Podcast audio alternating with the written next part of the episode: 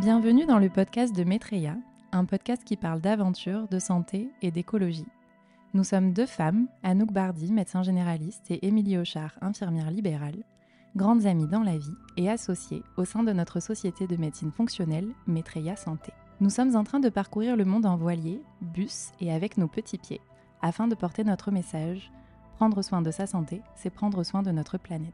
Dans ce podcast, autour de la santé environnementale, nous nous livrons avec sincérité sur notre aventure nos émotions, nos expériences professionnelles en tant que soignantes et bien sûr nos actions bénévoles au sein d'associations œuvrant pour la protection de l'environnement ou la santé humaine. Nous donnons également la parole à des personnes qui nous inspirent et nous enrichissent tout au long de notre périple. Toutes les infos sur notre projet sont dans le premier épisode. Merci à Oduna pour la réalisation de ce podcast et à vos soutiens sur Ulule qui rendent tout cela possible. On vous souhaite de vous évader en nous écoutant. Bonne écoute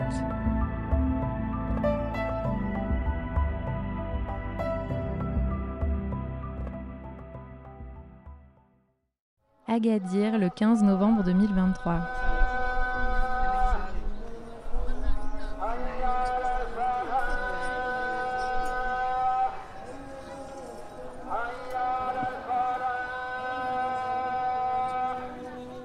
Actuellement, nous enregistrons cet épisode depuis la marina d'Agadir, à côté de notre nouvelle maison, le voilier Liberté sur l'océan, nous allons vivre ici pendant plusieurs mois, mais ça, c'est l'objet du prochain épisode. On espère que vous avez hâte d'en savoir plus. Ce qu'on peut d'ores et déjà vous dire, c'est qu'on va super bien manger, qu'on va beaucoup rire, qu'on est déjà une famille, mais qu'on n'est peut-être pas les meilleures équipières de la Terre.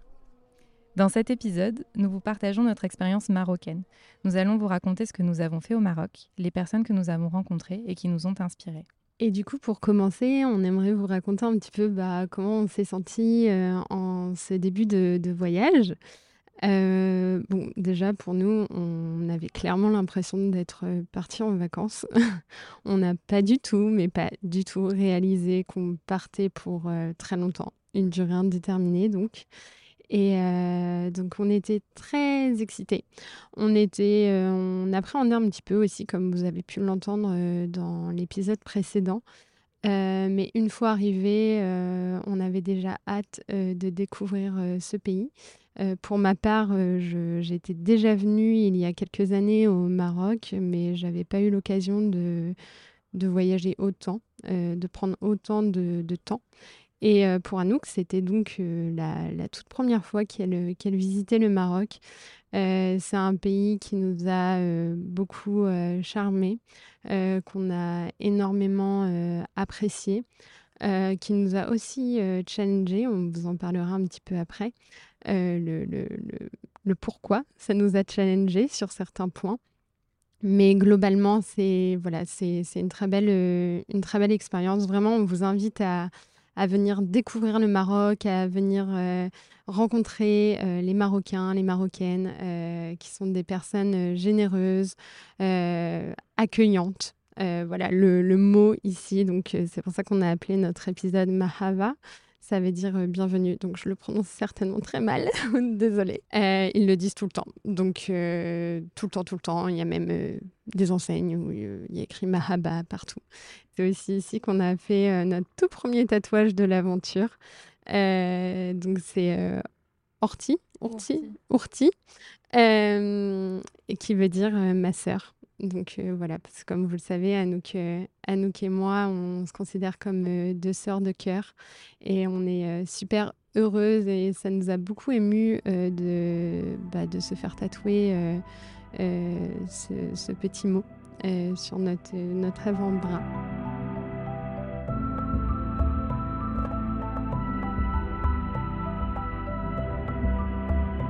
Donc ensuite, pour vous raconter un petit peu notre périple, on est arrivé le 24. On en a profité pour faire quelques villes. On a fait euh, par exemple Fès, on a fait Marrakech. Ensuite, on est parti à Essaouira et après, on a décidé de faire une partie beaucoup plus euh, nature dans le, dans le désert. Euh, mais ça, on vous en parle un peu plus tard. Ce qui nous a marqué au Maroc, c'est vraiment l'hospitalité, l'accueil et la gentillesse des gens. C'était incroyable. Les gens étaient vraiment adorables partout où on allait.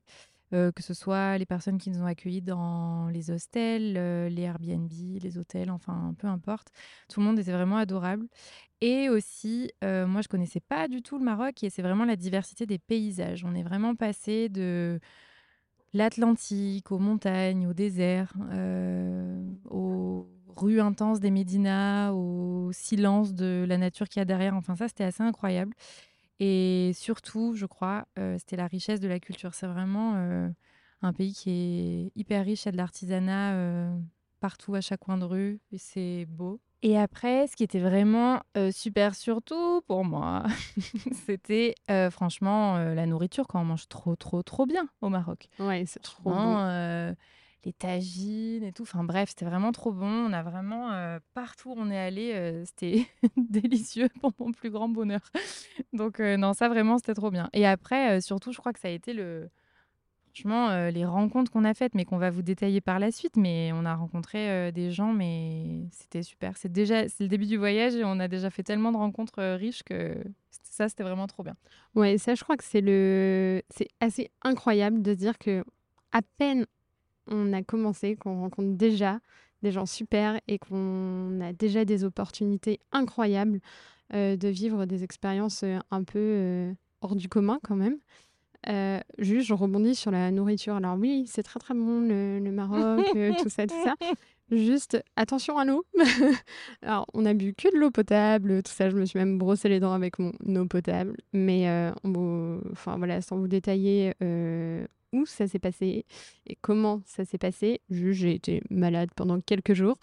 Euh, j'ai vraiment euh, bien été malade, mais je ne suis pas la seule. Et je pense que ça ne sera pas la seule fois où je serai malade. Malheureusement, ça fait partie du voyage et de l'aventure. Mais franchement, sur le moment, je commençais à dire à Anouk, non mais c'est bon, en fait, moi, j'arrête, je rentre.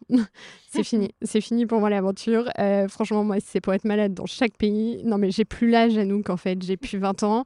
J'ai la trentaine. Là, c'est bon, j'ai pleuré. Elle m'a réconfortée. Elle me dit, bon, t'inquiète, ça va aller, je te promets. Euh, euh, aujourd'hui, c'est pas cool, mais je te promets que tu, tu vas vouloir euh, rester, etc. je t'ai dit à un moment, les gens, ils ont ils sont pas malades pour toute la vie. À un moment, ça s'arrête.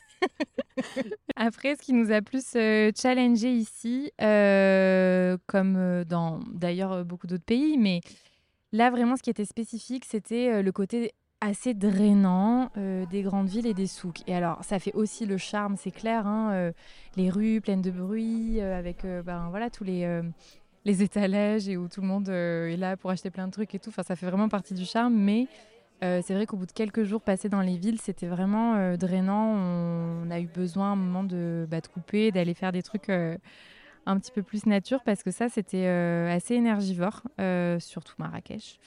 Mais euh, donc ouais, ça, euh, ça c'était pas forcément, euh, pas forcément simple. Ça et pour ma part, enfin pour toutes les deux, hein, mais le regard de certains hommes aussi sur les, les, les, femmes européennes, c'est pas simple, je trouve. c'est pas quelque chose, voilà, on n'est pas forcément habitué, ou parfois on est habitué malheureusement ici en France, mais voilà, c'est quelque chose aussi qui peut être assez fatigant quand même, on ne va pas se mentir. Euh, même la condition de, l'homme avec un grand H euh, au Maroc n'est pas, euh, n'est pas évidente. pas un Eldorado, même pour, pour voilà, les Marocains, les Marocaines. c'est un pays qui, qui est difficile à vivre quand même au quotidien pour avoir eu l'occasion de parler à, à certains Marocains, Marocaines.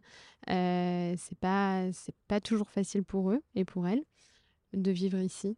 Euh, la plupart des en fait des, des locaux ici m'ont dit que s'ils pouvaient, si elles pouvaient, euh, ils iraient vivre ailleurs. Euh, ils sont même épuisés en fait dans leur propre pays. Après, c'est difficile de généraliser. Nous, on a écouté la parole des gens qu'on a rencontrés, mais c'est vrai qu'on a notamment un jour bah, euh, bu un thé chez une euh, dame qui nous a juste invité à prendre un thé chez elle et où en fait elle nous expliquait que le prix du gaz va doubler du jour au lendemain. Et c'est, enfin, c'était challengeant d'avoir ces conversations avec bah, voilà, des gens qui ont quand même un salaire qui est bien inférieur au nôtre et qui doivent bah, faire face à des dépenses comme ça. Et c'est vrai que les écouter nous raconter ça, il y a eu des moments où c'était, enfin voilà, c'est se confronter à la réalité aussi du monde dans lequel on est et comment il marche. Mais c'est vrai que ça, c'était pas toujours simple à voir.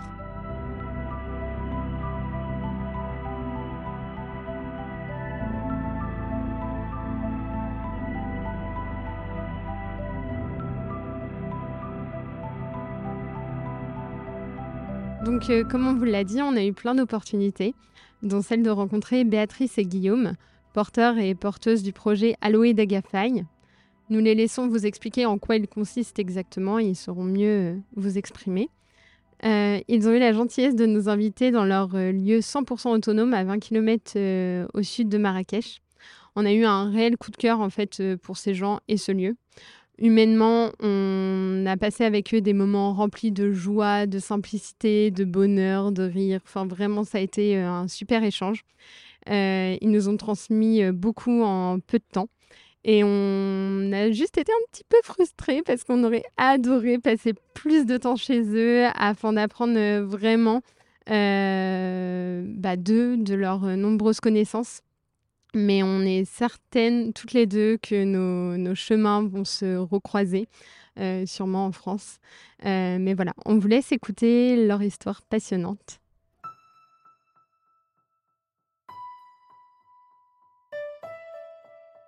Je, m'appelle Béatrice Bonner, je suis bourguignonne, originaire d'Avalon, dans Lyon exactement. Je suis sur Marrakech euh, depuis 20 ans et j'ai lancé ce projet de l'Aloe d'Agafay euh, il y a une dizaine d'années et les constructions plutôt en 2015. Guillaume Turgis, euh, je suis venu rejoindre Béatrice sur son projet et je l'accompagne du mieux que je peux au quotidien.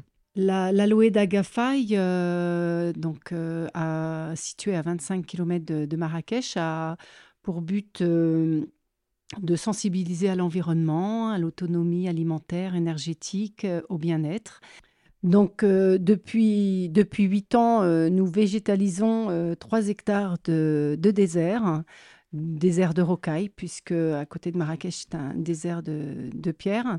le concept est de sensibiliser les visiteurs qui vont venir chez nous de façon à ce qu'ils reviennent à la source, à, se reconnecter à la nature. Voilà, c'est vraiment ça l'idée d'organiser des, des, stages, des formations, de vivre en autonomie, dans un univers euh, autonome, bien sûr, des, dans, dans, des hébergements en terre, proches de la nature. Euh, voilà, c'est vraiment ça notre, notre objectif.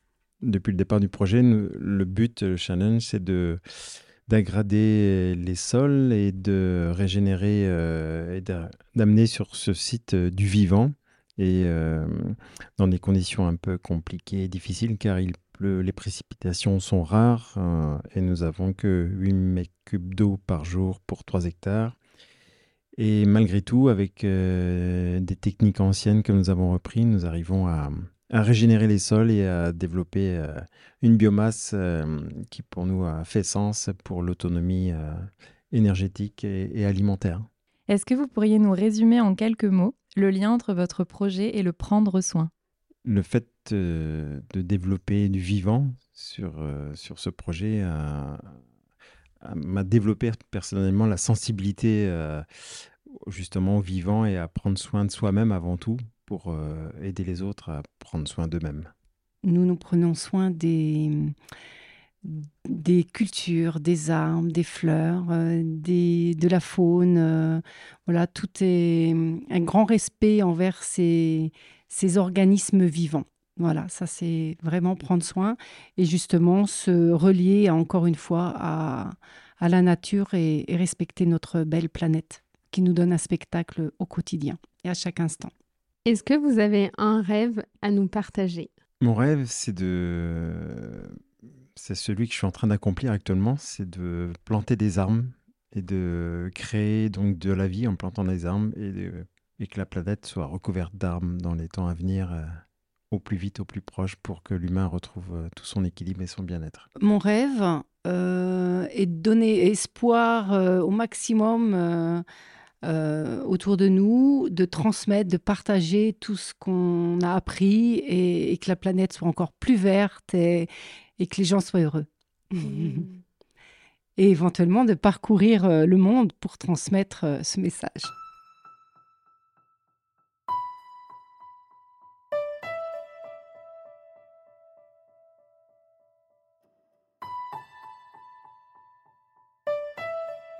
Par la suite, comme vous le savez peut-être, nous sommes toutes les deux de grandes marcheuses. Alors on a eu envie d'aller dans le désert. Nous y avons passé cinq jours à vivre comme des nomades grâce à Mélodie du désert. C'est une agence locale hyper respectueuse de l'environnement. Ce qu'on a fait, c'est qu'on y a marché pendant trois jours, tous les matins, à peu près euh, ouais, 4-5 heures. Euh, et c'était super parce qu'on était complètement déconnectés pendant ces quelques jours. Euh, on a dû ben, apprendre à vivre sur des ressources qui étaient restreintes, où on, était euh, du coup accompagné par euh, des nomades et leurs dromadaires qui euh, portaient du coup les l'eau et la nourriture essentiellement, les tentes aussi.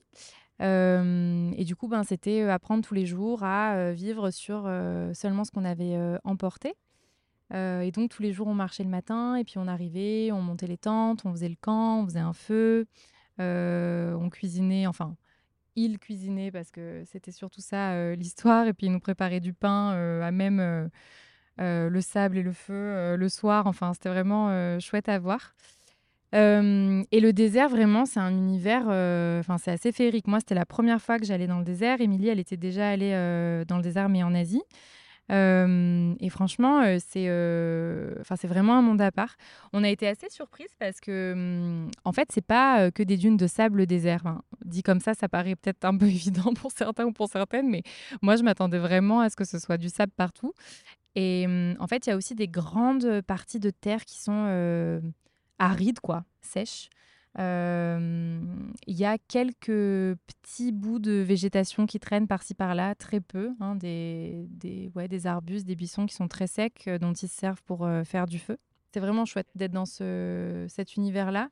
À titre personnel, moi, ce qui m'a fait bizarre, c'était le côté monochrome, que ce soit que orangé, rouge. On est habitué en fait à avoir beaucoup de couleurs autour de nous au quotidien, et notamment bah, en ce qui nous concerne quand même pas mal le bleu.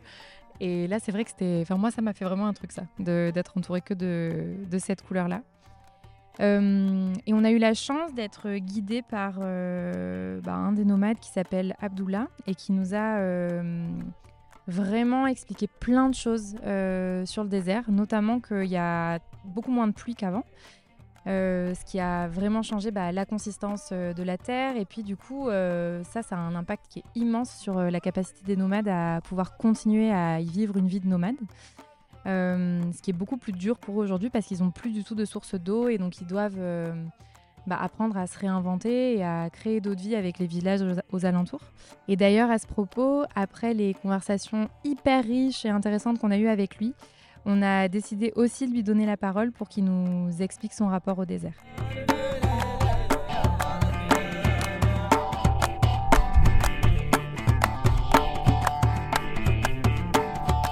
Je m'appelle euh, Abdallah Loud, Abdallah Abdou. Je vis dans le désert euh, depuis longtemps. Mes parents vivent au désert. Mes parents sont nomades qui vivent dans le désert avec un troupeau de dromadaires déjà. Et est-ce que tu as eu l'impression que ces dernières années, est-ce qu'il a changé le désert? Oui, le désert a changé. Il y a beaucoup de, tant qu'il n'y a beaucoup, pas beaucoup de pluie, nous vivons en grande relation avec le désert. Et j'aime beaucoup vivre dans le désert, soit sèche de terre, soit. Tu peux toujours y vivre dans le désert aujourd'hui? Oui, j'aime beaucoup vivre dans le désert. Je marche comme euh, je marche la, la nuit sur la, meilleur des étoiles, de la lune aussi. Je marche aussi de, tous les jours. Et tous les jours, euh, tu habites au village à côté du désert? Oui, toujours habite euh, dans le désert. Mais parfois, j'habite à mon petit village. D'accord. Avec, mes, avec ma famille, petite famille.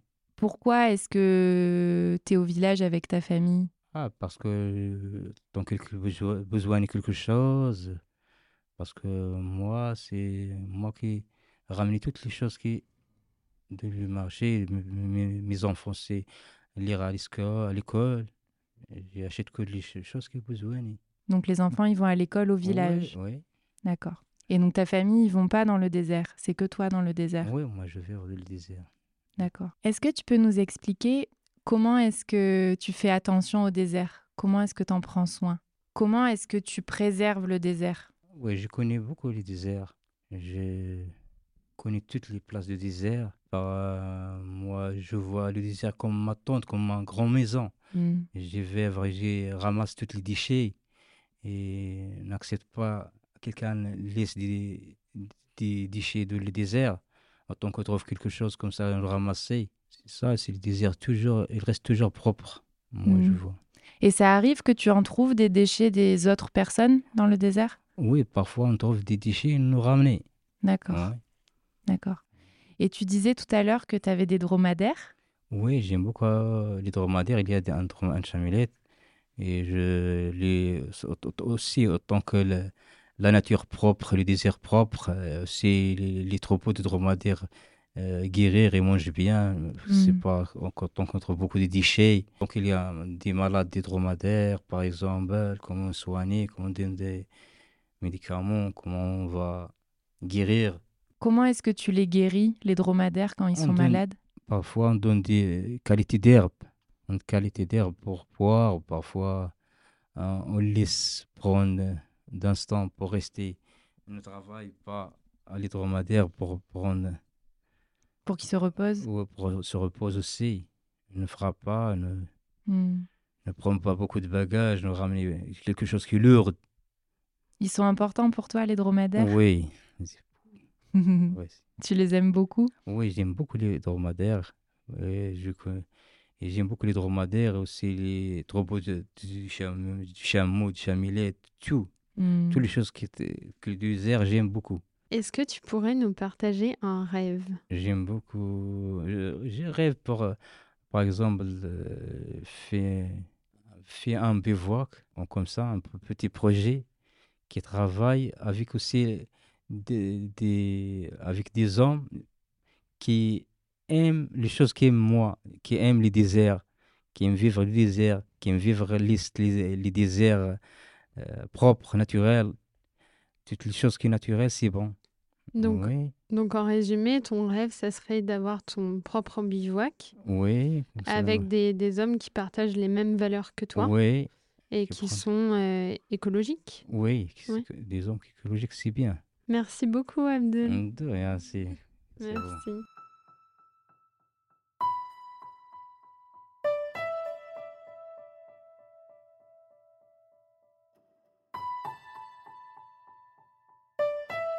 Ce genre d'expédition, c'est aussi l'occasion de faire de super rencontres.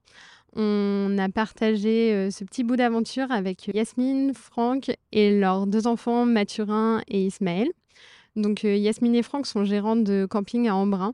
Ils sont euh, très investis dans la préservation de l'environnement et de leur santé. Mathurin et, Ismaël ont accepté du coup de répondre à nos petites questions, euh, même si ça a été un petit peu stressant pour tous les deux, mais vous allez voir, franchement, ils sont trop trop mignons. On a adoré en fait euh, leur complicité à tous les deux. C'est vraiment euh, deux garçons connectés dans leur vie de tous les jours. Ils sont connectés aux montagnes qui les entourent et on a beaucoup d'espoir en fait grâce à eux quant à l'avenir. On s'est aussi beaucoup attaché à eux de par leur complicité et on trouvait qu'ils qu'ils apportaient beaucoup de lumière à nos journées.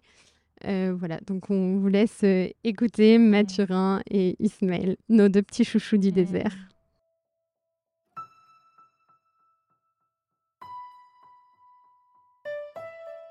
Je m'appelle Mathurin Velay, Ok, t'habites où? À Baraté, Et c'est comment chez toi? Ça ressemble à quoi? Un petit village. C'est comment le paysage autour de toi? Montagneux. C'est qui Ismaël? Ismaël, c'est mon frère, Ah, et il a quel âge ton frère? 15. 15 ans? Oui. Et tous les deux, vous faites comment euh, pour euh, faire attention à vos montagnes? On ne jette pas de plastique. Ouais. Le tri aussi, on trie. Qu'est-ce que tu fais d'autre, Matt? Est-ce que la nourriture, elle est pareille que... que à la cantine, par exemple? Non, Elle est comment? sans gluten, bio, c'est meilleur? C'est écologique? Oui, c'est c'est mieux pour la planète, c'est mieux pour plastique? autour. De Non, il y a du plastique. aussi dans l'agriculture bio, mais Il y en a moins. oui, et c'est mieux pour les plantes autour. Et c'est mieux pour quoi d'autre quand c'est bio aussi? Est-ce que tu sais ça? Oui, pour mon corps. Ouais. Et est-ce que tu es souvent malade ou pas? Non. Est-ce que tu penses que ce que tu, ce que tu manges, ça peut avoir un- une influence? Ouais. Oui. Ouais. Est-ce que tes parents, ils font attention? Oui. Oui. Et ils font quoi comme travail d'ailleurs, tes parents? J'ai un camping. Ah. Et euh, ils font attention eux aussi au camping? Oui. À plein de choses? Oui. Est-ce que vous avez un rêve dans votre vie que vous aimeriez nous partager? Ça peut pas, c'est pas forcément ton métier, mais quelque chose euh, vraiment qui te donne envie. Ça peut être même quand là tu vas rentrer. Aider des gens? Aider des gens. C'est bien. Ça, c'est ton rêve? Ouais. Et toi, Ismaël, tu auras un rêve à nous partager? Euh, Quelque chose que tu désires très fort dans ta vie? Être content. Être content. C'est un super rêve déjà. Et est-ce que là, tu es content? Ouais. Et comment tu pourrais être encore plus content alors? En faisant mes passions. Et c'est quoi tes passions? Informatique. ah, Intéressant. Et j'ai des cailloux. Les cailloux, c'est une passion. Ouais, j'ai la préhistoire. J'ai l'antiquité. T'as les grains de maïs aussi, non? Ouais. la cuisine, la construction et la marche. Et Ismaël, moi j'ai une question. Est-ce que tu crois qu'avec l'informatique, parce que ça te passionne quand même très très fort ça, est-ce que tu crois que tu peux hum, faire des gros changements pour... euh, Alors ouais, l'humanité c'est ambitieux peut-être, mais au moins pour participer au changement écologique, qu'est-ce que tu penses de ça? Ben, ça permet de mieux recycler. Ben, parce que tu peux optimiser euh, des tas de choses. Tu peux optimiser comment ça se passe, tu peux euh, gérer mieux les camions, tu peux mieux gérer la consommation.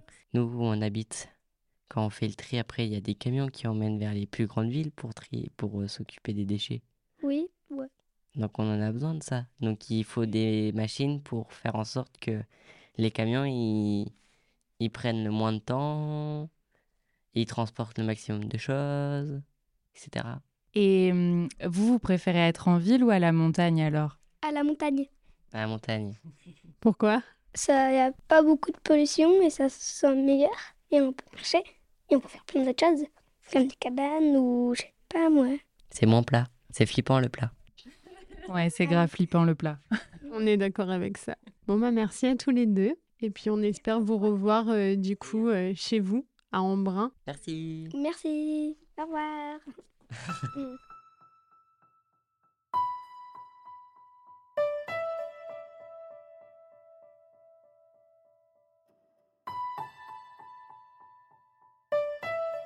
Ensuite, pour ma part, je suis allée euh, passer quelques jours à, à Imswan.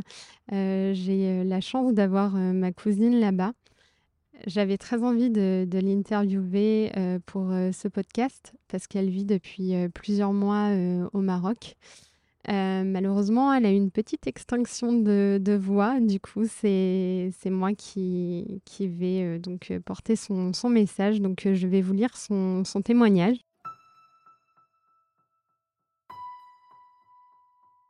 Je m'appelle Justine, j'ai 31 ans et je suis la cousine d'Émilie. Je suis originaire de Blois, la région centre, là où il n'y a ni mer ni montagne, mais quand même de très belles forêts et la Loire. Et depuis le mois d'avril, j'habite au Maroc. J'ai un diplôme de travailleuse sociale et de chef de service médico-social. Pendant sept ans, j'ai exercé dans un foyer pour jeunes dans ma ville natale. J'ai gravi les échelons et puis arrivé en poste de responsable, je me suis dit qu'il fallait faire une pause car je commençais à perdre la passion de mon métier. Pour moi, c'est un élément essentiel quand on travaille avec des humains. Impossible de faire semblant, de faire les choses à moitié. Pour moi, c'est tout ou rien. Et aussi, je crois fort à choisir un travail que tu aimes et tu n'auras pas à travailler. Avec ce travail, justement, et pendant ces sept longues années, j'ai eu la chance de grandir, d'accueillir de nouvelles compétences, connaissances et surtout de m'enrichir de fabuleuses rencontres chargées d'histoire. Alors quand j'ai fait le choix de m'arrêter, il n'était pas question que je retourne directement dans un travail similaire, aussi passionnant que fatigant. Un véritable break s'imposait pour me poser, réfléchir, même si j'avais déjà quelques idées en tête. Ma plus grande passion, je crois, c'est d'apprendre et découvrir, et quoi de mieux que le voyage ma bouffée d'air, ma déconnexion totale. Après avoir vadrouillé dans différents pays depuis mes 16 ans, je me suis vite rendu compte que j'étais véritablement tombée sous le charme de la culture orientale et plus particulièrement du Maroc, le pays qui m'a toujours inspiré, voire aspiré. À l'arrêt de mon travail, je suis partie sans billet retour en Amérique du Sud, mais finalement, rapidement, j'ai été rappelée par le Maroc et au bout de trois mois, un rapide détour en France, j'ai définitivement posé mon sac à dos ici. Cela faisait trop longtemps que je me disais que je voulais tester la vie. Pourtant, ce pays est loin de correspondre à toutes mes valeurs et principes. Mais il y a des choses que je n'ai ressenties que ici.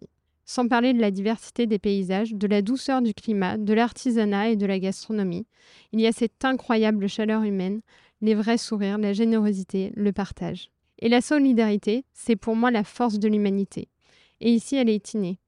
Elle perdure. Et elle est inconsciemment présente au quotidien. D'ailleurs, je crois qu'on est nés tous solidaires, mais que la société moderne nous fait vite devenir nombrilistes. On veut toujours plus vite, on a peur de manquer, Ici, au Maroc, on prend le temps. S'il n'y a rien, machimouchki, pas de problème. On partage quand même. On croit au je te donne et cela ne va pas m'appauvrir, mais bien au contraire. J'ai fui l'anxiogénité que je ressentais en France avec la surconsommation, l'accumulation de biens matériels, le chacun pour soi, la vision du travail capitaliste, cinq jours de travail pour deux jours de plaisir, mais aussi la fatigue et le stress qui fait partie intégrante de notre quotidien, totalement normalisé. J'avais besoin de changer d'air. Aujourd'hui, je me suis installée à Imswan. C'est un petit village de pêcheurs sur la côte atlantique, mondialement connu pour son spot de surf. Avec mon copain, Mohamed, rencontré ici, je m'occupe d'une auberge et en plus je travaille dans une maison d'hôtes où on cherche à développer l'accueil des jeunes pour des séjours de rupture, mais aussi des séjours de bien-être, yoga, surf, apnée, etc. En parallèle, je donne des cours de français bénévolement à des jeunes ados dans un village d'enfants à Agadir. Imswan, c'est l'endroit parfait pour moi. C'est calme, il y a la mer, la montagne, on y retrouve l'authenticité du Maroc, et c'est un lieu où des milliers de personnes venant du monde entier se mélangent. J'ai la chance de pouvoir rencontrer différentes personnes chaque jour, de surfer, de marcher. Aujourd'hui, je profite de l'instant présent et je peux songer à de nouveaux projets ici. La proximité géographique avec la France me permet de pouvoir rentrer aussi plus souvent et d'avoir cette sensation de ne pas être trop éloignée de mes proches, surtout de ma famille avec qui je suis très liée. Je crois en l'avenir du Maroc. Depuis mon installation, et comme lorsque je voyage, j'ai enlevé mes yeux d'occidental. C'est-à-dire que si on ne veille pas à notre posture, rapidement on peut devenir un peu prétentieux, moralisateur. L'exemple simple, c'est la protection de la nature.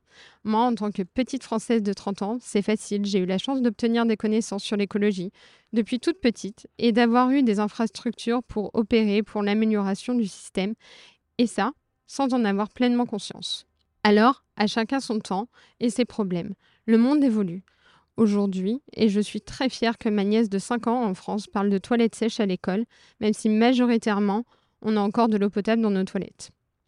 Alors ici au Maroc, oui, j'aimerais pouvoir ouvrir les consciences.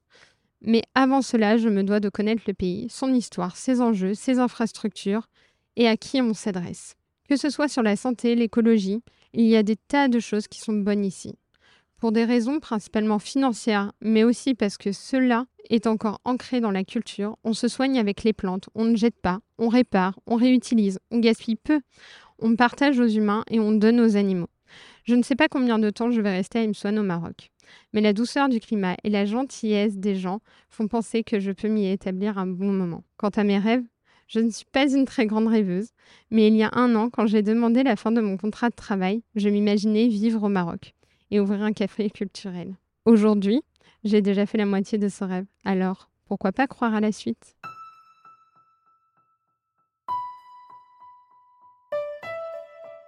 Donc, euh, petit rituel euh, pour euh, cette fin d'épisode. Anouk, est-ce que tu voudrais bien nous partager ta petite intention pour les semaines à venir ici à Agadir, la veille de notre départ en mer? Waouh, j'ai pas réfléchi, j'aurais dû préparer.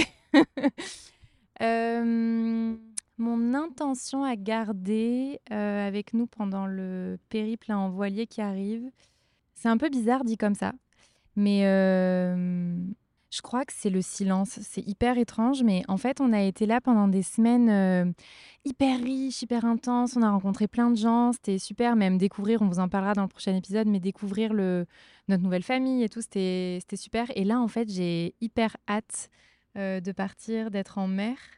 Et en fait, c'est juste que j'ai hâte de ça, je crois. J'ai hâte de naviguer, j'ai hâte d'être au milieu de l'océan et de, ouais, de regarder et d'entendre euh, le silence. Je crois que j'ai envie d'embarquer ça avec moi sur le voilier. Merci d'avoir écouté cet épisode sur nos débuts d'aventure au Maroc. On espère qu'il vous donne envie de venir découvrir ce merveilleux pays et de vous investir encore plus dans le prendre soin. Dans le prochain épisode, on donnera la parole du coup à Liberté sur l'océan, la famille avec qui on va naviguer pendant plusieurs mois, et on vous partagera nos premières impressions sur la navigation. S'il vous a plu, pensez à noter notre podcast et à en parler autour de vous. Vous pouvez suivre toutes nos aventures sur notre compte Instagram Métrie Adventure. Vous trouverez notre page Ulule dans la description si vous voulez soutenir notre projet. C'est vraiment super important pour nous. Merci infiniment et à très vite.